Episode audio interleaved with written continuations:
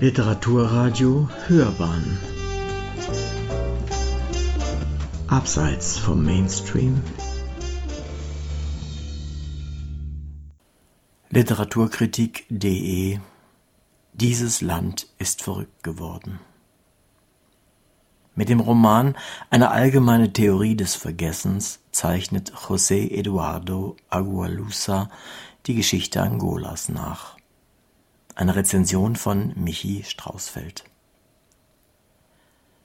Angola 1975 Beginn der Unabhängigkeit Sofort entflammten die Kämpfe zwischen Kommunisten, kubanistischen Guerilleros und den rivalisierenden Gruppierungen der Befreiungskämpfer Angolas.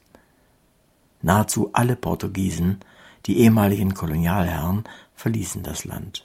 Zur gleichen Zeit kehrten einige politisch Verfolgte aus dem Exil zurück. Jeder gegen jeden hieß die neue Devise. Es war ein brutaler Bürgerkrieg. Unaufhörlich wechselten die Fronten zwischen portugiesischen Soldaten, Söldnern und den Kämpfern der drei Befreiungsfronten.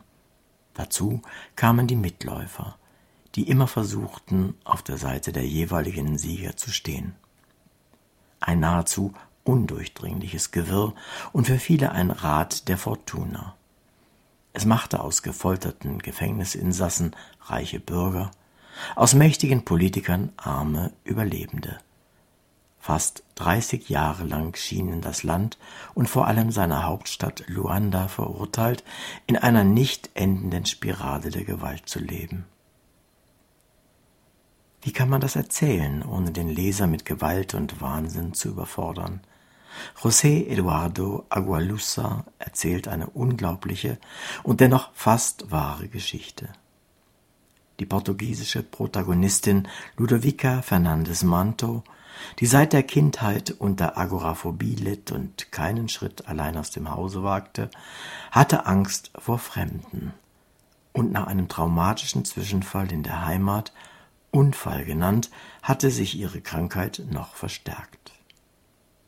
Ihre Schwester Odette war nach dem Tod der Eltern die einzige Bezugsperson, und so zog sie nach deren Heirat mit einem wohlhabenden Bergbauingenieur nach Luanda. Als der Schwager und Odette eines Abends von einer Abschiedsparty vor der geplanten Rückreise nicht nach Hause kamen, blieb sie allein zurück und lebte seitdem fast 30 Jahre lang von der Außenwelt abgeschlossen in der großzügigen Dachwohnung im Haus der Benedeiten. Dort residierten die reichsten Einwohner. Wenige Tage später versuchten ein paar Diebe in ihre Wohnung einzubrechen, aber Ludo hatte eine Waffe gefunden und tötete, eher aus Versehen, einen Einbrecher durch das Schlüsselloch, den sie anschließend auf der Terrasse im geplanten Schwimmbecken verscharrte. Danach mauerte sie sich in die Wohnung ein, um weitere Überfälle zu verhindern. Insistente Telefondrohungen nach der Herausgabe der Steine endeten, als die Leitung kaputt ging.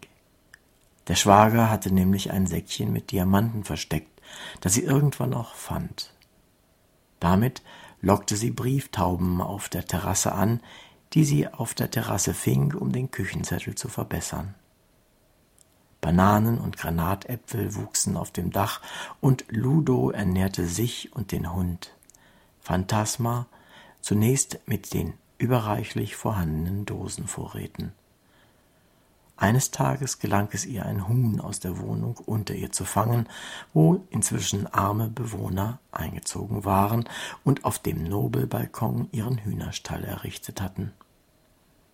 Obwohl begeisterte Leserin verfeuerte sie nach und nach die Bücher der Bibliothek und fast das gesamte Mobiliar, schrieb ein Tagebuch, von dem wir Auszüge lesen, und vergaß ihre Umwelt mehr und mehr.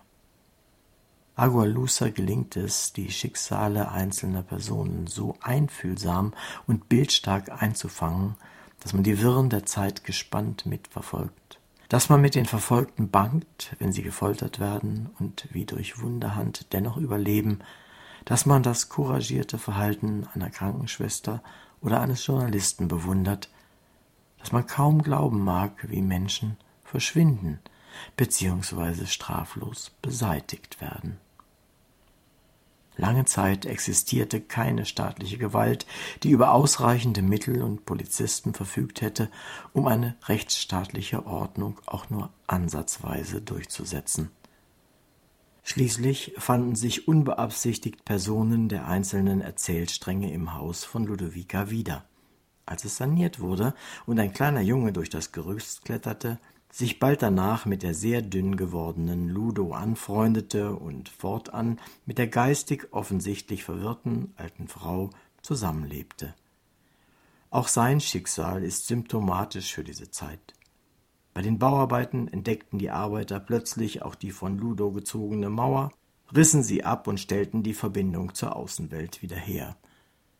Der Autor berichtete weitere erstaunliche Zwischenfälle, die den ungläubigen Leser in den Bann schlagen und die alle so geschahen oder so geschehen hätten können, wie zum Beispiel die Taube, die Liebesbriefe beförderte, oder was mit den Diamanten passierte, die Ludo damals gefunden hatte, die noch immer zurückverlangt werden. Das Lebensrätsel von Ludo wird behutsam erklärt und deckt weitere Abgründe auf. Dinge, die sie allesamt vergessen möchte.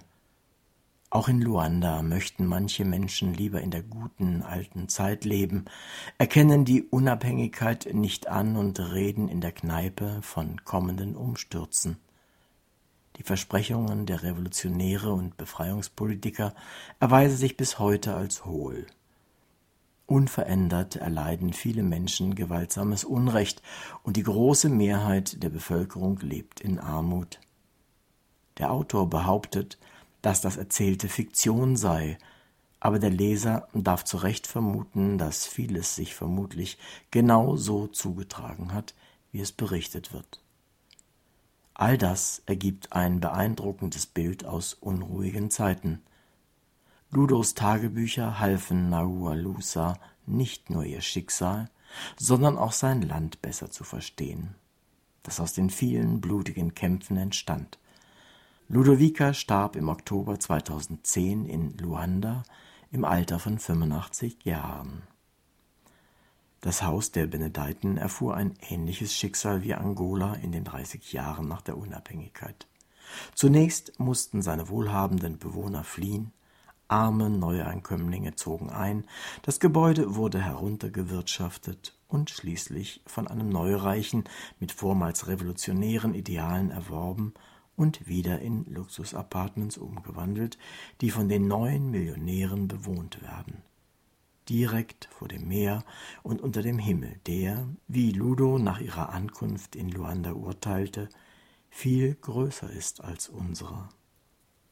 Aus Einzelschicksalen, Gedichten und Tagebuchfragmenten hat Agualusa ein Mosaikbild geformt, das den schwierigen Weg aus der kolonialen Abhängigkeit in ein freies Land überzeugend und beeindruckend aufzeigt.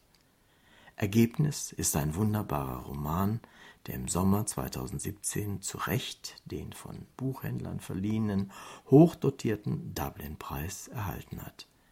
Gemeinsam mit dem englischen Übersetzer übrigens. Auch der deutsche Übersetzer Michael Kegler verdient ein hohes Lob, denn er hat den abwechslungsreichen Rhythmus wie auch die farbigen poetischen Bilder großartig ins Deutsche übertragen. Bislang erschienen bei uns drei Romane von José Eduardo Agualusa, die dem Leser weithin unbekannte Welten literarisch faszinierend erschließen. Und mit dem Preisgeld stiftete der Autor eine Bibliothek, denn Lesen ist in seinem Land unverändert ein Privileg der Wohlhabenden. Dies war ein Beitrag aus der Komparistik-Redaktion der Universität Mainz. Sie hörten Literaturkritik.de. Dieses Land ist verrückt geworden. Mit dem Roman eine allgemeine Theorie des Vergessens, zeichnet José Eduardo Agualusa die Geschichte Angolas nach. Eine Rezension von Michi Straußfeld. Das Buch ist 2017 im Verlag C. Habeck erschienen und kostet 19,95 Euro. Es las Uwe Kulnig.